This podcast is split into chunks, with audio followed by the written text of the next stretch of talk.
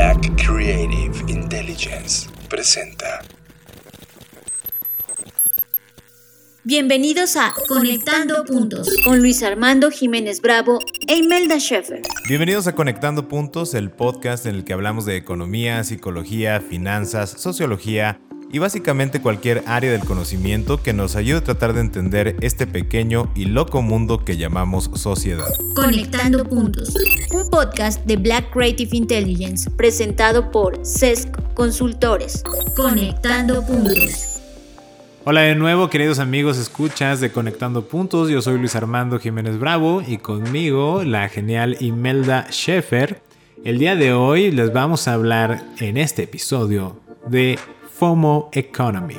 Imelda, pues este término nos impactó realmente, hemos hablado ya sobre FOMO, pero me encantaría que tú nos fueras llevando en esta reflexión y conexión de puntos sobre este tema. Arráncate. Estás escuchando Conectando Puntos con Luis Armando Jiménez Bravo e Imelda Schaeffer, presentado por CESC Consultores. Conectando Puntos. Claro que sí, muchísimas gracias. Bueno, todo empezó con varias investigaciones que se estuvieron haciendo y en particular un artículo de Bloomberg. De todas maneras, como saben, siempre estaremos poniendo las ligas de los artículos que estuvimos leyendo. Pero algo que nos llamó muchísimo la, atención es sobre FOMO Economy. Ya sabemos lo que es FOMO, bueno, para los que no sepan, es Fear of Missing Out. ¿Qué significa tener miedo a quedarse fuera o perderse de algo? Pero aquí específicamente del FOMO Economy, en lugar de tener miedo de quedarse fuera de noticias, actualidades, moda, información, tweets y lo que sea, es el miedo de estar fuera del mercado de inversión. Y lo interesante es de que hemos estado viendo ese discurso de que si no entras al mercado de inversión, no lo vas a lograr. Es como de, en este mundo, en esta economía, si no eres inversionista o si no te estás metiendo en eso, no vas a lograr cualquier objetivo en la parte monetaria. Que de hecho esto se me hace como un poquito preocupante. Sí, justamente como bien señalas, eh, hace unos cuantos días estaba señalando en mi muro de Facebook, si por ahí se meten a estoquear un poquito las cosas que comparto, de una noticia que señalaba los peligros de estos asesores eh, financieros, ¿no? Eh, o pseudo asesores financieros que aparecen en redes sociales, específicamente en TikTok, donde te venden una promesa que alimenta, considero, parte de este FOMO eh, economy o de la FOMO economy, donde te dicen, oye, lo que acabas de mencionar, ¿no? Si no estás dentro del mercado de inversiones, estás tirando el dinero a la basura. Vamos a hablar más adelante del contexto ¿no? social por cual está impactando en estos temas, pero sí nos parece preocupante porque la promesa como tal de por qué no lo vas a hacer, pues porque si no estás en el mercado de inversión no vas a poder pagar tus deudas, si no estás en el mercado de inversión no vas a poder tener la casa que tú quieres, si no estás en el mercado de inversión no puedes llegar a tener la, la vida que tú llegas a tener. Y empiezan a alimentar esta ansiedad de, oye, tal vez sí soy el único tonto que no está aprovechando el entrar al mercado de inversiones, porque aquí lo preocupante es que lo plantean de una manera como si fuera muy sencilla, ¿no? Es como tan sencillo como tres clics de descárgate esta aplicación y pon 10 dólares diarios o 100 dólares diarios y tarán, te vas a hacerte de un portafolio multimillonario y todos tus problemas van a estar resueltos. No quiere decir que lo digan exactamente así, pero el mensaje subtextual se está manejando de esa manera y justamente por eso nos ha llamado la atención por esta conexión de noticias. Por un lado, eh, Bloomberg poniéndolo al FOMO Economy y por otra parte todo este estímulo constante que estamos viendo en redes sociales de gente que está alentando a las personas que entren al, mercado de inversiones. Sí, así es. Y de hecho, eh, se ha estado hablando sobre... Mm, digamos que las personas en el momento de que ya están hablando de, inversiones ya se están imaginando que con esas ganancias van a pagar deudas, comprar un inmueble, empezar un negocio, etc. Ya empieza a ver como esa parte um, imaginativa de, es como el boleto, ¿no? De, de, lotería, es de ya imagínate qué podrías estar haciendo con, con ese dinero. Y también creemos que todo esto está viniendo por la falta de una narrativa que le compita. Por ejemplo, cuando alguien ya empieza a decir, oye, fíjate que las inversiones especulativas de corto plazo este, va a acabar en lágrimas, vas a acabar perdiendo todo, o sea, ten cuidado con eso, o sea, toda, esa parte ya se le está dando un término como boomerismo. Significa que es de la generación de los baby boomers, entonces como de, no, es que ese tipo de, de hablar de que esto puede acabar mal es de viejos, ¿no? O es de una otra generación, o no, me, no, no es para mí, que es donde entraba esta parte ahora de, ah, ah, ok, boomer, ¿no? Porque se menosprecia esa parte de, sí, eso le pasó a tu generación, pero porque no había esas oportunidades tecnológicas o porque, o simplemente hacía el argumento endeble de, ok, boomer, ¿no? Es, lo descarto porque es de otra generación. Exactamente. y bueno, la razón de esto, bueno, una de las razones por las que creemos es de que es el rebote que han tenido diversos activos en los últimos años y crea una sensación de arrepentimiento por no haber aprovechado esas oportunidades.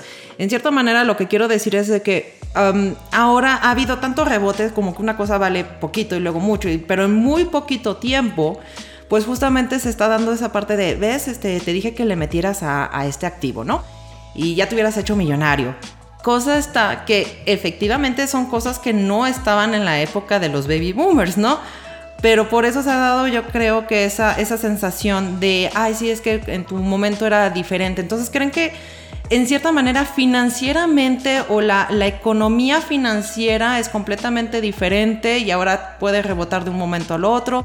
Y eso de que puedes perder todo no es cierto. O sea, ya empieza a ver como ese tipo de narrativa.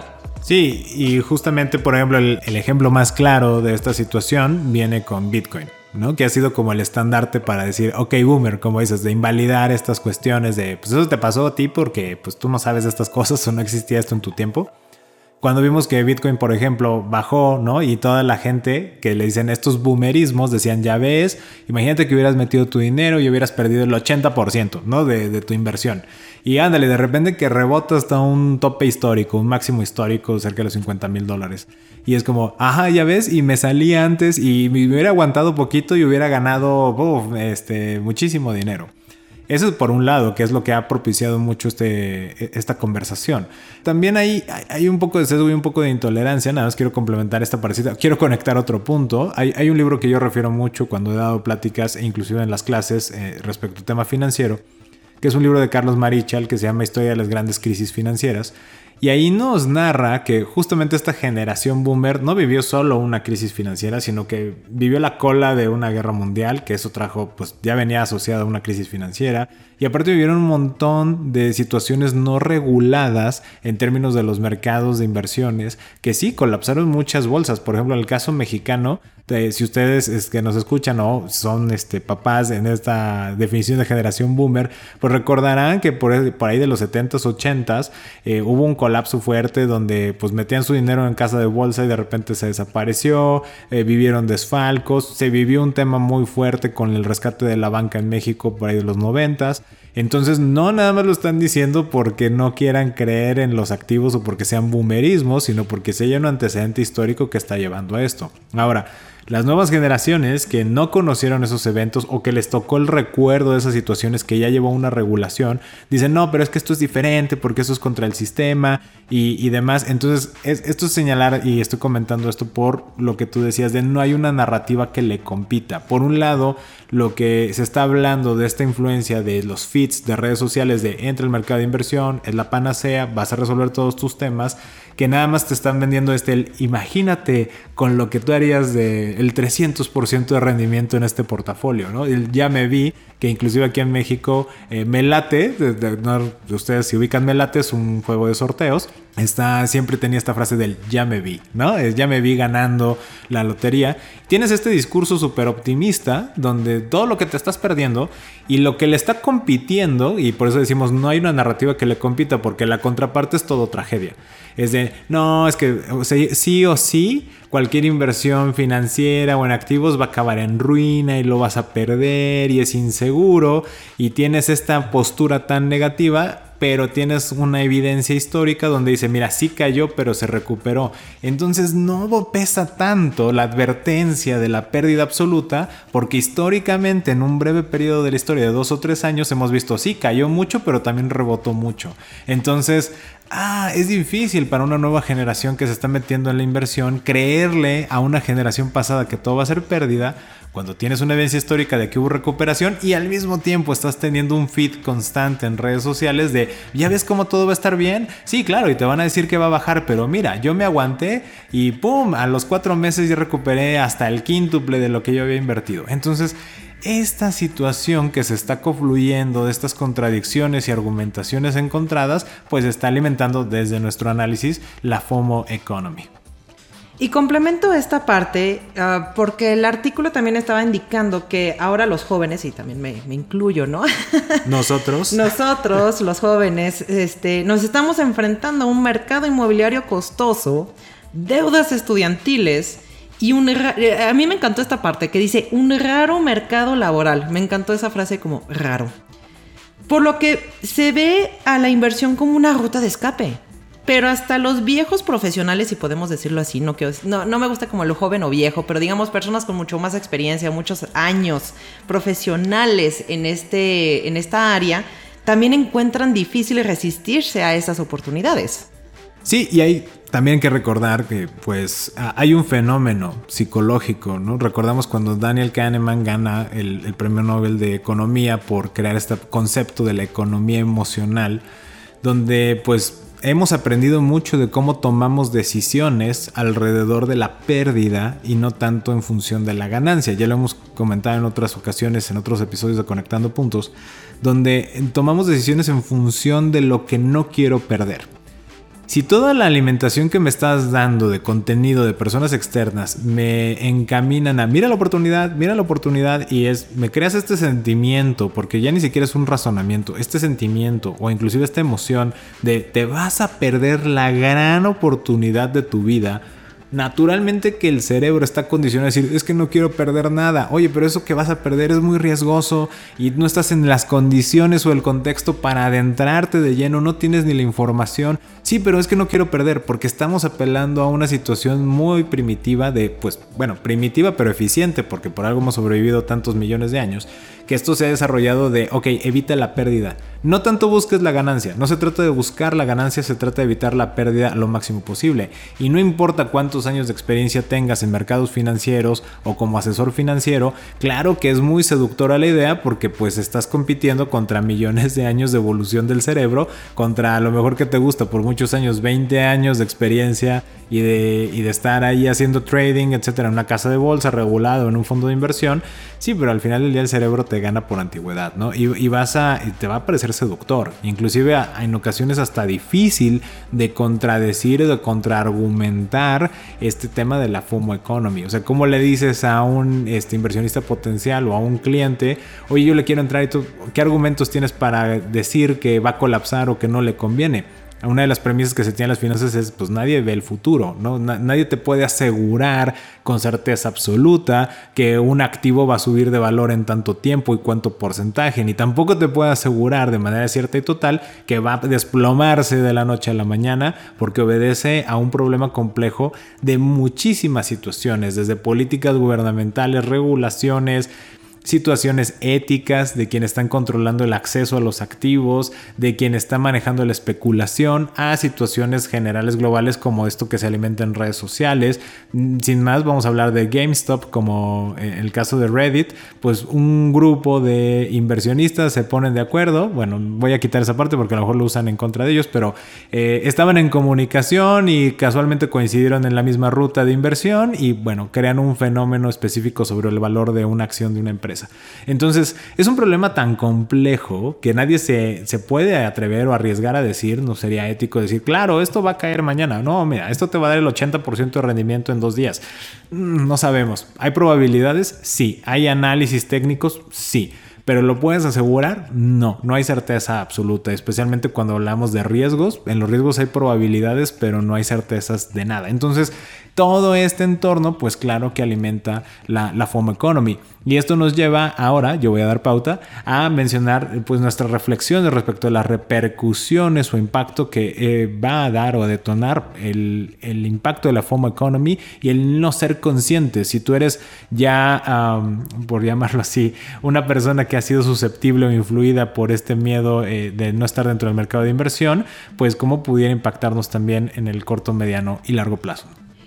Y el primer punto es que se ha notado un aumento de estrés en los consejeros financieros, ya que no quieren verse tontos o ignorantes frente a sus clientes, pero más específicamente cuando hablan de criptoactivos. Se sienten con más presión de conocerlo y de proponer ese tipo de inversión. Claro que estamos hablando que el FOMO es inversión en general, pero ¿qué es lo que está haciendo, como vamos a decirlo así, más boom o lo que está llamando más la atención sobre la parte de las inversiones ahorita es criptoactivos, todo lo que viene en ese sentido. Entonces, ya había un estrés de los consejeros, ya no nada más es inversión inmobiliaria, inversión de acciones, bonos y todo lo demás. Y ahora viene como otro tipo de inversión, pero aparte de eso, es como dices, uh, ese estrés de que aunque no sea en la parte de criptoactivos, sino esa parte de, ok, le voy a meter a estas empresas y los bonos y todo eso, ok, ¿cómo me lo puedes asegurar? O sea, hay muchísimo más estrés justamente en los consejeros financieros que se han visto también hasta en los bancos, de ese estrés de poder explicar bien las cosas y, tener ese estrés de las personas que a veces, que digo, qué padre que la gente se esté investigando, pero que decían que hay veces que los clientes saben más que los mismos consejeros. Digo, qué bueno que se estén informando, pero en la parte este, de, ¿cómo dices?, de Bitcoin, hay más gente que llega a un banco tal vez diciendo, oye, ¿tienes algo así en Bitcoin o algo por el estilo? Y sí saben, pero no tanto. Entonces ya empieza a haber como un estrés en ese sentido. Y justo es una de las repercusiones importantes como profesión, ¿no? Eh, todos los que nos estén escuchando y se dedican a este tema de bolsa o son asesores financieros, consejeros financieros, pues seguramente lo habrán notado, este aumento del estrés y sobre todo porque hay mucha falta de certeza respecto a ciertas reglas claras como regulación, eh, no nada más a nivel financiero, sino inclusive fiscal, ¿no? Dependiendo del país, algunos te van a grabar la ganancia y otros no. Eh, bueno, en el caso de México es un caso muy particular porque sigue siendo enajenación, no es tema de este episodio el, desmenuzar estos temas, pero es simplemente reflejar la complejidad. Y efectivamente, si tú estás teniendo en la pantalla de tu celular como usuario te están vendiendo esta idea de te estás perdiendo toda esta oportunidad, te metes a investigar, algunos con más profundidad, otros con menos, algunos con fuentes validadas que ya tienen experiencia, otros con fuentes que no lo están, que a lo mejor obedecen al rumor, pero llegan y se acercan con esta curiosidad y se sienten exhibidos también los asesores financieros. Se dicen, oye, yo no sé de qué me estás hablando, ¿no? O bueno, sí tengo el concepto, pero no lo domino como para decirte métele tanto y tanto y tanto. Es más, ni siquiera sé cuántos tipos hay. Ni siquiera sé si tienes acceso a ellas en ciertas plataformas o no sé si hay un cold wallet y una hot wallet. O sea, no tengo muchos conceptos. He visto noticias, pero no como para el grado de asesorarte, porque inclusive ni siquiera donde yo estoy trabajando se está ofreciendo como un eh, producto de inversión, ¿no? Y entonces esto también va a llevar a lo mejor en la medida, y eso habría que observar, las casas de bolsa reguladas, las instituciones financieras que están en esta parte de inversiones, eh, al menos por ejemplo en México y otros países de América Latina. Estoy quitando El Salvador porque saben el caso muy particular. Ahí inclusive el gobierno ¿no? ya se metió con esta parte de cripto. Pero imagínense el impacto que va a tener esta eh, solicitud o demanda de asesoría en términos de inversión en este tipo de activos, pues va a lo mejor, a lo mejor probablemente llevar a estas instituciones a incluir o buscar la manera de incluir en su cartera de inversiones este tipo de activos. Pero eso también va a tener que impactar en que hagan un lobbying o un cabildeo en el poder legislativo de los países para decir, oye, es que me están pide y pide y pues yo estoy perdiendo este negocio de no estoy captando inversiones porque la gente no lo quiere meter en una empresa, no lo quiere meter en mercado de deuda de un país, no lo quiere meter en certificados de tesorería y pues me están insiste, insiste en este tema, eh, pues dame chance, ¿no? O sea, ¿cómo vas a hacer? Dame oportunidad de incluir esto en mi portafolio de, oferta, eh, cómo vamos a cambiar la regulación, ya ve haciéndote reglas, ponlo claro, etcétera, y entonces esto termina impactando, o sea, desde el consumidor que empieza a demandar esta situación de inversión, movido tal vez por esta FOMO Economy, va a impactar a las regulaciones y a la oferta que van a tener en su momento los jugadores regulados del sistema financiero y eso habrá que verlo cómo se va a dar porque ya lo platicamos en el episodio anterior con El Salvador, cada vez que se quiere regular algo que no se entiende, pues terminas por darle eh, un sentido equivocado o que ya no funcione como debería de funcionar. Y siguiendo sobre esa misma línea, de hecho, el segundo punto es de que aparentemente vendrán nuevas certificaciones para corredores y asesores financieros. Significa que esto para que ellos se apropien de la tecnología para justamente manejar ese tipo de activos. Y aquí nos vuelve a plantear, ok, para que exista una certificación tiene que haber un lenguaje común, tiene que haber reglas comunes, tiene que haber un, consenso de análisis técnico, de señales, etcétera, ¿no? O sea, tiene que haber muchas cosas comunes como para que lo armen una currícula para que te pueda ofrecer una certificación.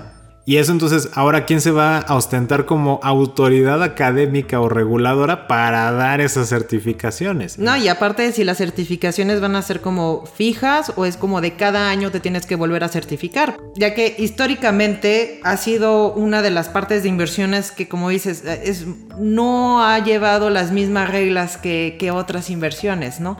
Entonces también está esa parte de ¿y quién va a ser esa autoridad académica para hacerlo? Si va a ser de cobro, si va a ser gratuito, si tienes que renovarlo cierto tiempo.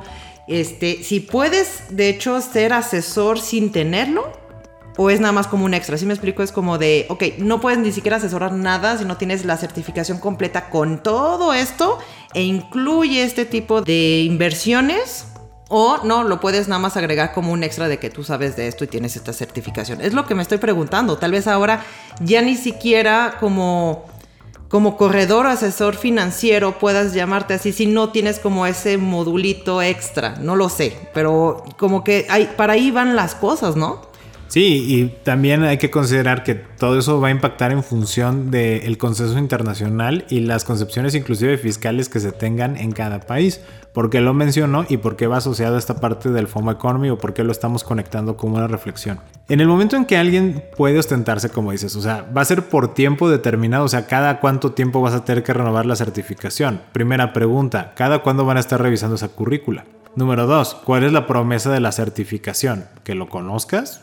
Que puedas armar un portafolio, que tengas una clara lectura de las señales, que la opinión que tú tengas, porque ya sabemos que legalmente ya no se dan recomendaciones en términos financieros, pero la opinión que llegues a tener eh, está fundamentada en qué en la experiencia, eh, esto ya va a ser como los pilotos, tienes tantas horas de vuelo o tienes tantas horas de trading, eh, tus portafolios han creado tanto rendimiento, ¿cómo vas a evaluar la certificación? ¿Va a ser un examen teórico? ¿Es práctico? Eh, ¿Se va a pedir que tengas una cierta experiencia, que tú ya hayas puesto de tu dinero en ese tema? O sea, es un, es un escenario muy complejo, no nada más es darte un papel, porque pues el papel que va a representar, que sí sabe, sí sabes qué, o respecto de qué, o hasta qué alcance. Y también lo que les decía fiscalmente, por ejemplo, si en algunos países nunca se le reconoce como moneda de curso legal, entonces realmente se puede considerar como un producto financiero de liquidez o es la tenencia de algo, ok, va a ser como una acción, entonces se considera un bien, pero es un bien que se va a evaluar conforme a qué reglas. Y en esos aspectos estamos en pañales en muchísimas legislaciones y ahora también vamos a decir que sí se logra una primera legislación cada cuándo se va a estar revisando, van a crear una comisión específica que va a estar actualizando las reglas o va a estar emitiendo reglas de operación, de lo que sí se tiene que informar, de lo que no se tiene que informar. Y luego le vamos a meter otro puntito, el lavado de dinero.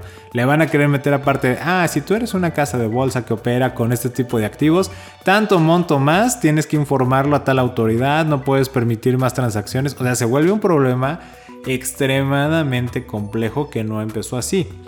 Y vamos a decir que tiene que ver esto con la FOMO Economy, que como el hecho de tener una información constante que te dice que algo es una oportunidad empieza a impactar en un montón de potenciales consumidores que van y exigen ante ciertas autoridades o ciertas instituciones que hagan esa oferta de eso específico porque, oye, yo lo estoy viendo como una oportunidad, ¿por qué no lo ofreces? ¿No quieres que me vuelva millonario? Y entonces empieza esta exigencia y esa exigencia, si se hace masiva, si se hace realmente relevante, termina impactando muchísimas esferas que puede, una, crear realmente oportunidades o dos, destruir esas oportunidades porque tanto se regulan y tanto se circunscriben a ciertos supuestos de acción que entonces ya donde había una oportunidad ya no va a existir.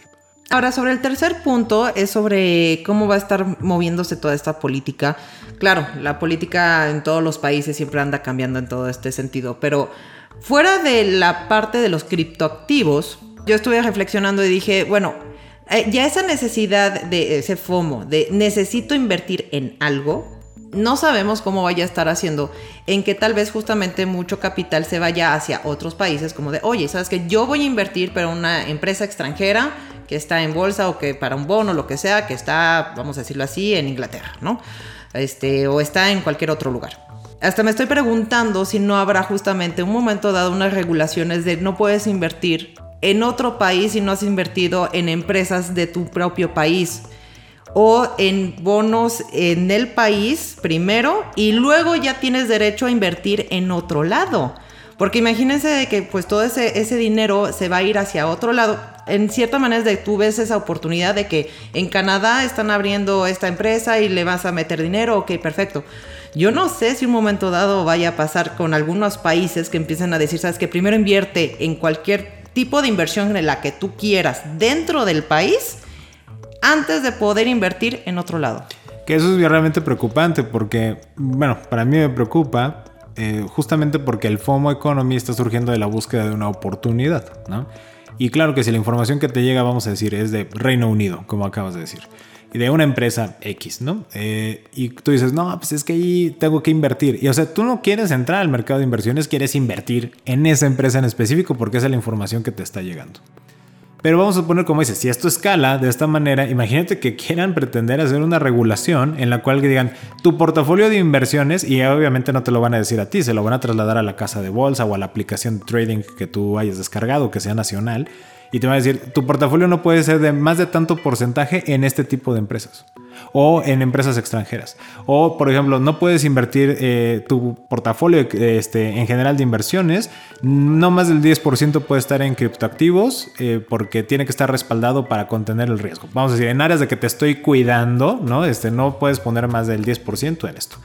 Y eso es peligrosísimo porque estamos atendiendo justamente en, aras otra vez, cuando quieres regular algo supuestamente para crear un sentido de protección, pues terminas por inhibir donde estaban realmente las oportunidades, ¿no?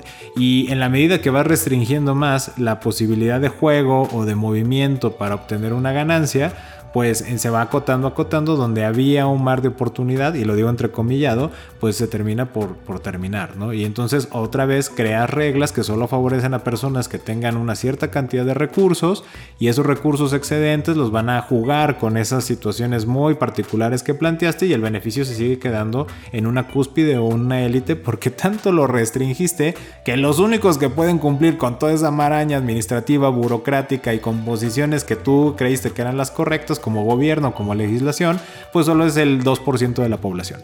Entonces lo que antes pudo haber estado acceso para varias personas y tener un juego interesante, pues lo termina restringiendo y van a decir, pues quiénes son los ganones, otra vez los que tenían más desde el principio, ¿no? Esperamos tus mensajes a través de nuestra página de Facebook arroba SESC Consultores. Esto es arroba SESC Consultores. O por correo electrónico a través de nuestra página de internet www.sesc.com.mx. Y la última repercusión que estuvimos eh, pensando sobre el FOMO es sobre que esto está alimentando la evaluación de empresas que no tienen ventas o no son lo que realmente valen porque inflan las valuaciones. ¿A qué me refiero? Ya lo, sobre los términos que se ha escuchado sobre las empresas unicornio o Pegaso o de otras. El punto es de que hay una empresa, todo mundo empieza a invertir en ella. No tengo nada en contra de, invertir, pero el punto es de que hay tanta inversión en una empresa que todavía ni vende, ya ha pasado o que sí ya ha vendido, pero realmente no es su valor. Pero como te das la oportunidad y como todo el mundo tiene FOMO y como todo el mundo quiere invertir y todo el mundo está invirtiendo en ese y, ya les dieron este rendimiento y todo y todo el mundo se va para allá, nos encontramos con empresas valuadas a una cosa enorme que no es la realidad. Y eso también ligado o conectado con un punto complementario de esta última eh, repercusión que detectamos es el hecho de que también, pues en este FOMO Economy y con lo que dices, con estas eh, sobrevaluaciones que se están dando en el mercado, pues también hace más susceptible a personas no informadas de que caigan en estafas piramidales, en esquemas Ponzi.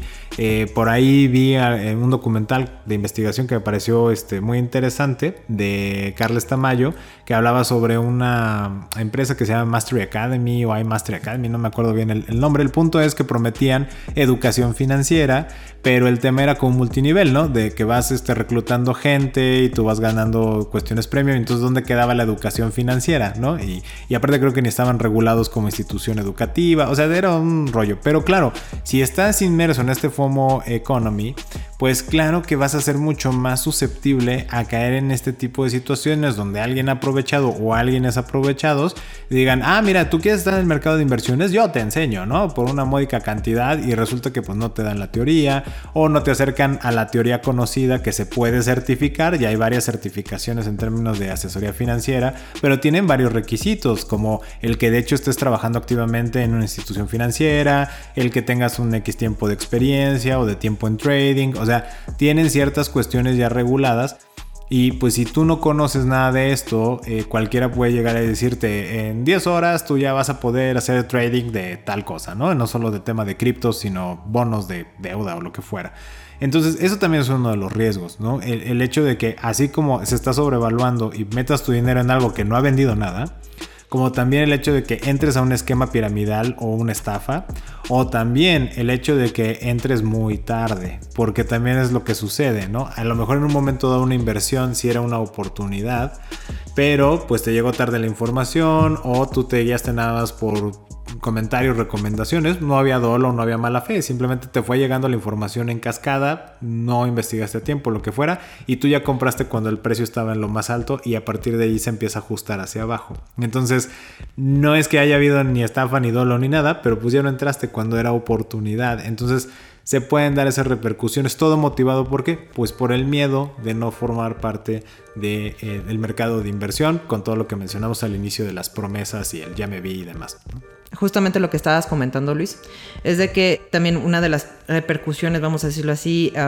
indirectamente, es sobre la pérdida completa o grande de un capital por eh, esa parte de me desespero o ya quiero entrar, ya quiero entrar, ya quiero entrar. Y lo mismo de que no hay una información, no hay una investigación, no hay un análisis hasta de nuestras propias finanzas.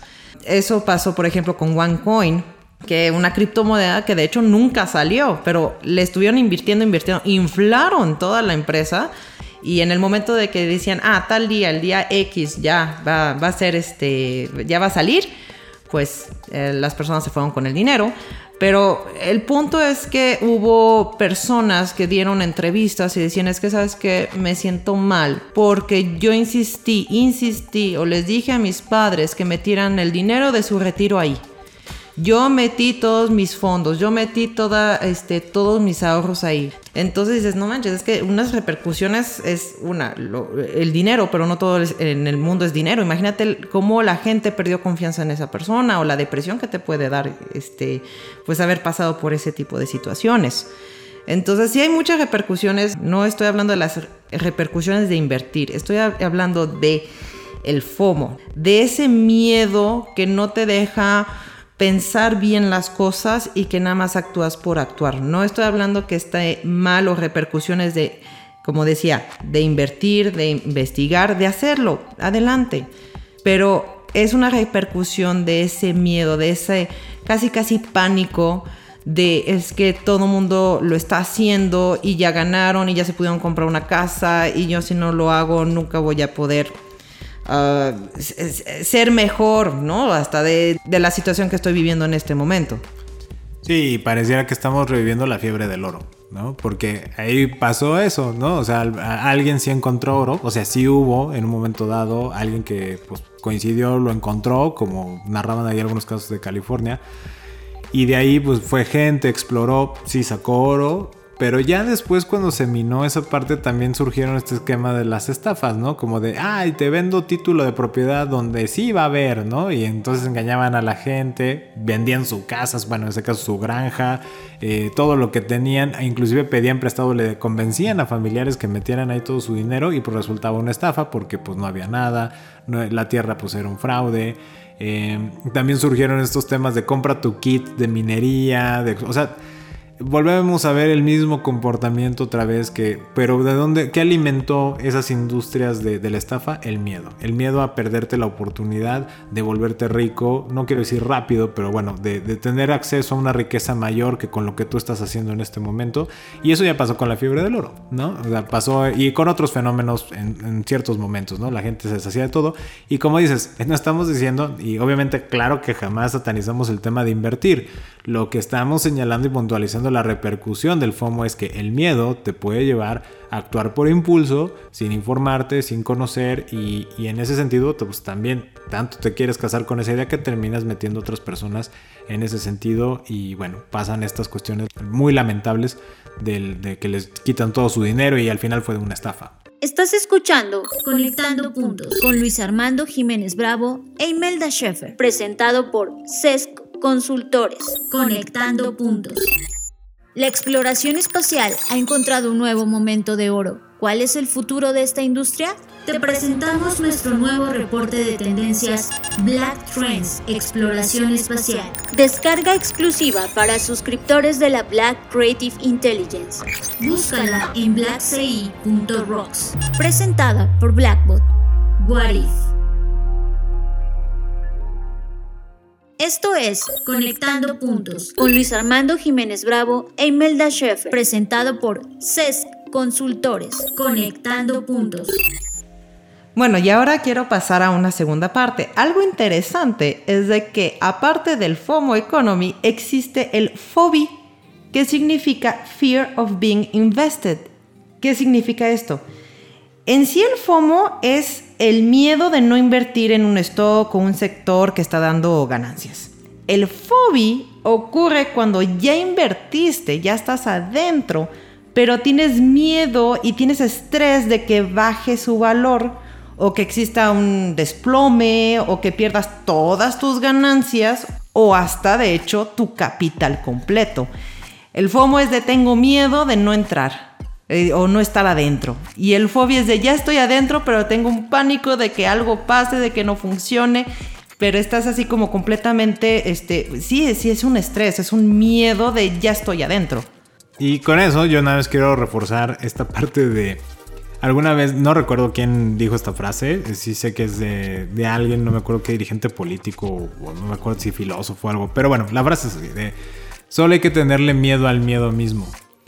Y con esto que les hemos compartido de FOMO y de FOBI, pues es muy interesante que más que tener miedo a no entrar, miedo a perder, cuando sientas miedo de algo es tenle miedo a tener miedo, porque el miedo a lo que sea te va a orillar a tener algún impulso o una conducta que va a resultar en una consecuencia muy probablemente indeseable. Y el hecho de que digas, a ver, estoy sintiendo miedo, en lugar de que reacciones en el sentido de ese miedo, ejemplo, FOMO, miedo de no invertir, en lugar de que tu impulso sea de ¿cómo le hago para invertir? o FOBI, miedo de que ya invertí y vaya a perder, es ¿cómo le hago para salirme? antes de que reacciones es recuerda, tenle miedo al miedo, ¿no? O sea, solo tengo miedo al miedo mismo, es cuestionate el miedo que estás teniendo y el por qué lo estás teniendo antes de que tomes alguna decisión o alguna acción. Nada más para complementar la frase es, a lo único que hay que tenerle miedo es al miedo mismo, dicho por Franklin Roosevelt. Pues cuánta sabiduría del buen Delano Roosevelt, porque eh, justo es eso. O sea, yo la verdad no había entendido la frase hasta cuando empezamos a construir el podcast, eh, este episodio en particular. Y en la medida que lo fuimos desmembrando y desmenuzando, te das cuenta de cuánta sabiduría hay en eso. Es más que tener miedo a algo, es tenerle miedo a tener miedo. Porque en el momento en que tú ya sientes miedo, eh, te va a brillar una conducta impulsiva. Y eso es ahí donde tenemos que tener mucha atención y mucha conciencia mucho reconocimiento de por qué estamos teniendo miedo, de, ok, cómo planeamos actuar, por qué planeamos actuar de esa manera. Y eso nos va a ayudar a tener una visión mucho más clara, más redondeada, pues para evitar todas las repercusiones que ya empezamos a comentar.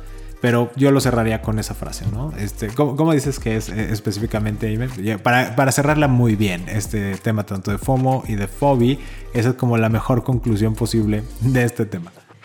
Claro que sí.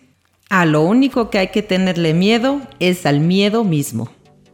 Y bien, pues a manera de conclusión de este episodio sobre el FOMO y esa genial frase que ya mencionabas, que redondea muy bien, pues nada más queremos complementar el, dónde viene nuestro análisis del por qué se está dando este fenómeno y nos sirve a analizar el por qué le tengo miedo a esto. Hay que comprender que justamente en el momento histórico en el que estamos viviendo, la generación Z ciertamente ha, vinculado mucho a cómo están las proyecciones actuariales de los fondos de pensión, del sistema de pensiones en muchos países de América Latina y bueno, y en general del mundo. Te dice, pues, híjole, cómo están los esquemas, cómo está la carga de edad, cómo se está viendo en la población económicamente activa proyectada a ciertos años, posiblemente ya no te alcance a pensionar o a tener una pensión suficiente para garantizar tus necesidades mínimas. Claro que en este entorno, donde ya mencionábamos lo del mercado inmobiliario, donde tienes rentas que están creciendo constantemente, donde los precios están aumentando de manera sostenida, pero los salarios no están aumentando en el mismo sentido, donde un título universitario no necesariamente, como antes que no había tantos, donde la escasez permitía una valoración más alta, ya no estás viendo que la evaluación de los estudios profesionales se estén compensando. Y aparte tienen créditos estudiantiles, una deuda que tienen que cubrir, aparte tienen este o viven en ciudades que no necesariamente favorecen el eh, ir como peatón en, en la calle, donde hay inseguridad eh, se están mezclando muchas situaciones donde obviamente que dicen, oye, si llega alguien y en redes sociales o por donde tú gustes y mandes, aunque sea una página súper reconocida, un blog muy estudiado, me llega y me dice que aquí puede haber una oportunidad donde al menos voy a poder tener un fondito si le empiezo a meter y eso va a evitar que yo a mis 40 años, 50 años, 60 años o más aún 70 años si llego a vivir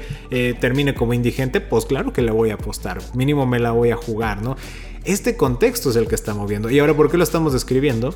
Porque no se trata nada más de condenar el FOMO, ¿no? Sino de entender también, pues, a ver, qué contexto y qué problema complejo está llevando nuestro cerebro a que sea más susceptible, a que sienta miedo a perderse oportunidades. Sí, de hecho, y podemos ver no nada más en redes sociales, sino en el Internet en general, el clickbait que es el click carnada, donde pues es el algoritmo que, no sé, te viste una información sobre inversiones, le hiciste clic y ahora te empiezas a llenar de todo, todo, todo, todo eso. Entonces también tenemos esa parte. Ah, tenemos una sobreinformación en, en, ese sentido y ya no sabes a quién hacerle caso, porque también hemos estado hablando de, oye, ¿cómo sé que esta noticia sí o no? Pero muchísimo de eso del algoritmo del internet desde que una pequeña noticia te llamó la atención y ya, ya te llenó completamente de lo mismo. Sí, como bien dices, eh, estamos en un momento histórico donde la opinión individual termina por crear desinformación colectiva. Todo el mundo puede dar su opinión y eso no estamos en contra de eso. Claro que es súper bueno que todos podamos dar nuestra opinión, pero la manera en como este modelo novedoso de todos podemos opinar y tenemos acceso a una multitud de opiniones individuales termina por no crear un consenso colectivo. Y esta confusión o esta ausencia del consenso colectivo, porque, a ver, atención, no hay una opinión que tenga la verdad, nadie tiene la verdad absoluta. Pero lo que nos da el consenso colectivo es que al menos una gran mayoría de personas coinciden en un criterio y te da un grado de certeza en, en el sentido de cómo actuar.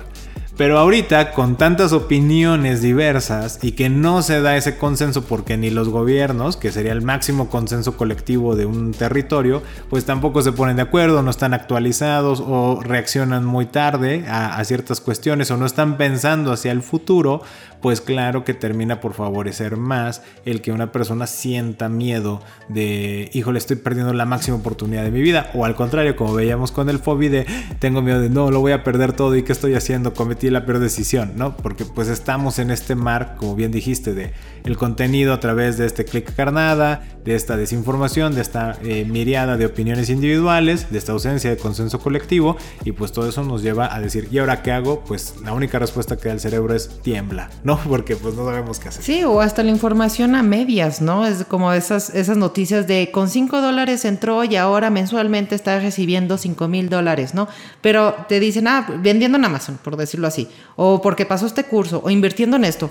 Ok, no estoy diciendo que sea falso, tal vez sí es verdad, pero no te está diciendo el todo. Es como de casi, casi de metió 5 dólares y ahorita ya solito está funcionando. No te dice qué tantas veces lo intentó, cuánto tiempo ha pasado, o aunque a veces dicen en seis meses, sí, pero no sabes cuánto tiempo le estuvo dedicando. Hay gente que sí, efectivamente, suerte, ¿eh? O sea. La lotería. La lotería es una suerte. Que te parto un rayo es una suerte, ¿no? Pero no significa que, que esa información como que a medias sea como lo mejor para nosotros. Yo, para mí sí es una crítica sobre ese tipo de, informaciones. No estoy diciendo que sean falsas, pero no estás dando todo el panorama. Es de, ah, le metió a criptomonedas este, un dólar y ahora gana tanto mensualmente o lo revendió ahora a 10 mil dólares, sí, pero no estás diciendo tal vez cuántos un dólar le puso durante cuánto tiempo o nada más a Bitcoin o a otros este, criptomonedas o lo que sea. Es como esas historias de, ah, sí, como emprendedor empezó y ahora ya es un super empresario en, en dos años, ¿no? Pero no te cuentan toda la historia. Si habrá gente que tiene suerte, estoy de acuerdo con eso, pero es como esa historia de a medias de, ah, sí, en, en tres patadas ya y es así de fácil. Dices, no, o sea, no, te están contando toda la historia. Sí, y voy a, compartirles, queridos amigos, una frase que justamente ahí me dice, van a decir, ¿y por qué no la dice Imelda? Bueno, porque creo que ahorita voy a dar pie y va a conectar muy bien en la frase que ella sacó cuando estábamos armando este episodio. Y hablando justo de los miedos y de las causas y lo que nos está llevando con lo que comentas, pues no te cuentan toda la historia. Y hay una razón, ¿no? Desafortunada de, pues sí, de un manejo de la psicología en la percepción de las oportunidades cuando se plantea de esta manera. Si estamos en este entorno que ya planteamos donde complejo, ¿no? Ya hablamos de todas las situaciones complejas y adversas que están en el entorno, pues eso nos causa estrés, ¿no? Eh, tengo un estrés en este momento ya, o sea, lo estoy viviendo ya. Y entonces llega otro estrés, que en esta parte es de, mira, con 5 dólares y ya hubieras hecho 50 mil, ¿no? Ahora tengo el estrés de, eh, ay, ¿por qué no aproveché esa oportunidad? Otra vez el caso del FOMO. Entonces se transfiere un estrés por otro estrés. ¿Por qué no platican toda la historia? ¿Por qué no se dice el, camino que se ha recorrido o la complejidad o la suerte que hubo de por medio en esa, en esa gap de 5 a 50 mil? Porque en, palabras que me gustan mucho de, John Black, o esa palabra que me gusta mucho como calificativo es, pues porque el esfuerzo no es sexy, ¿no? El, el que yo te platique la historia de esfuerzo, de, eh, me quita el grado de, suerte y me quita el grado de superhumano, ¿no? Es como, me vuelve común. Y si me, si me vuelve común, el hecho de decirte, eh, como lo que decía la historia de quien era, no sé, conserje en una empresa y luego se hizo director al menos en muchos países, para volverte director de algo te piden una carrera profesional. Ejemplo, empecé de conserje en un hospital y luego me volví jefe de cirugía pues no va a pasar porque trabajes mucho. O sea, el trabajo tiene que estar muy dirigido y muy focalizado. Vas a estudiar la secundaria en las noches, vas a hacer la preparatoria, vas a hacer una carrera de medicina, vas a hacer un internado y eso va a traer una serie de sacrificios. Mal comer, mal dormir o buscar apoyo, que tengas apoyo de amigos, de familiares. O sea, hay todo un camino de construcción para que si todo eso se combina y vas aprovechando y con las cartas, a lo mejor después de 25 años llegaste a ser jefe de cirugía del hospital. Sí, pero no vas a contar a lo mejor, bueno, sí deberías de contar, pero no te cuentan toda esa parte, es como de, hace tan solo este, 6 años yo era conserje en un hospital y ahora ya soy no sé quién, ¿no? Esa es la parte peligrosa que alimenta y el buscar un estrés por otro. E insisto, ¿por qué no se platica todo ese camino? ¿Por qué no se hace toda esa construcción? Porque implica un trabajo diligente, diario, enfocado, eh, validado inclusive por pares en un momento dado y eso va a llevar tiempo. Pero el miedo, la ansiedad, el estrés tú la tienes en este momento. En consecuencia tu cerebro está buscando soluciones en este momento, lo más pronto posible, lo que me pueda dar el alivio emocional que estoy buscando lo más pronto. Pero si me dices que ese alivio va a llegar 15 años después, el cerebro dice, ay no, es mucho tiempo, no, va. De todas maneras, digo, espero y afortunadamente como dicen Toco Madre, que, siempre, que sí llegues esos 15 años y los vivas van a pasar de todas maneras esos 15 años y vas a seguir con el mismo estrés. Entonces, considerando todo este escenario y todo este concepto, lo que nosotros queremos compartirles y, queremos extraer de, ok, ¿y cómo nos podemos blindar o cómo podemos, no blindar, creo que fue una palabra muy fuerte, el... manejarlo, ¿no? O sea, manejar. Eh, tienes razón, me, fui muy agresivo. Ya ves, ya estaba hablando como el de, y te vas a blindar sobre el contenido. No, es como manejar y asimilar eh, justo estos miedos de perderse las oportunidades o de que lo vas a perder todo. Pues el caminito ya no lo han dicho muchas veces, pero es bueno recordarlo. Número uno, ser muy consciente del contexto en el que estamos, de lo que nosotros estamos concibiendo como éxito y a lo que aspiramos. Y también ser muy conscientes de lo que no nos gusta. O lo que decíamos hace ratito, el miedo al miedo. O sea, ¿por qué sientes miedo? No, pues porque cada vez llega el, mes, la renta, me pesa muchísimo. Oye, tienes otras opciones. No, es que el trabajo, o sea, yo lo estoy diciendo ahorita muy breve, pero sí es un trabajo de introspección fuerte, de analizar a conciencia pues en qué condiciones te encuentras, por qué estás en esas condiciones y qué medios u opciones tienes para poder cambiar esas condiciones. O sea, te puedes cambiar de ciudad, a lo mejor donde las rentas son más baratas. No, pues es que es un pueblo y no me gusta. No voy a juzgar, no voy a emitir juicios, pero es un proceso que solo cada uno puede llevar, ¿no? Segunda, el hecho de eh, hacer tu investigación, hacer tu tarea, haz un plan, enfócate, ¿vale? ¿Qué información es la que te va a llevar a la meta que tú estás buscando? Y tercera, pues es hacer tu tarea, es dedicarte pues todos los días o el tiempo que sea requerido hasta que consigas el dominio, las habilidades o el refuerzo que al final va a terminar dando en esa meta. Y también muy importante pues el no flagelarte, no, este, no castigarte, porque son procesos experimentales continuos y a través de esa experimentación, después de muchas iteraciones, posiblemente vas a llegar a tu recompensa, ¿no? Entonces, eh, no es reaccionar a la inmediatez, es evaluar la inmediatez con un sentido de visión de largo plazo. Y yo nada más quiero agregar en la parte ah, financiera, personal.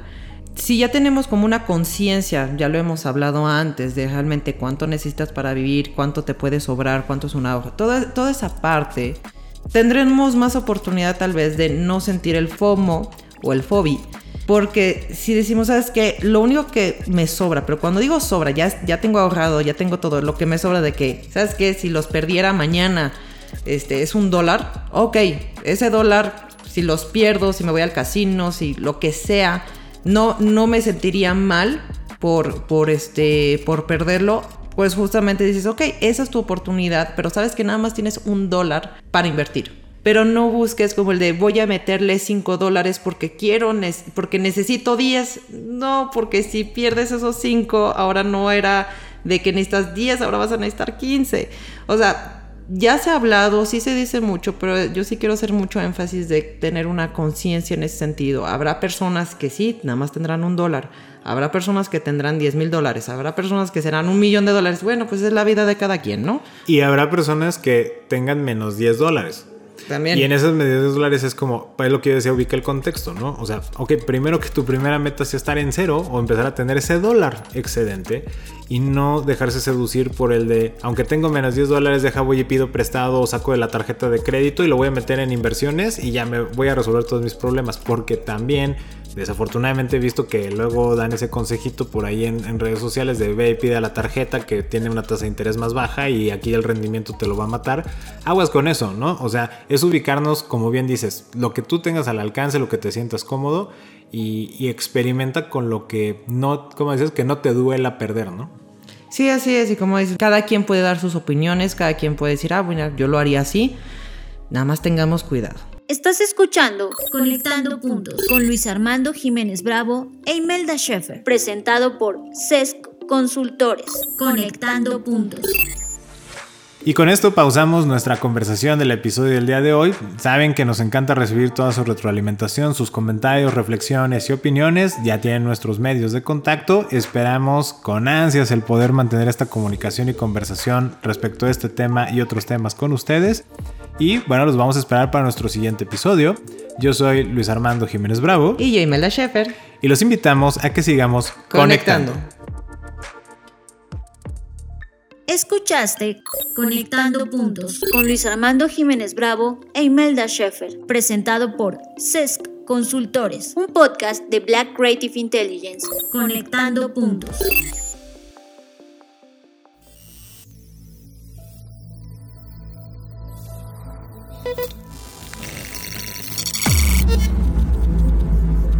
Black Creative Intelligence presenta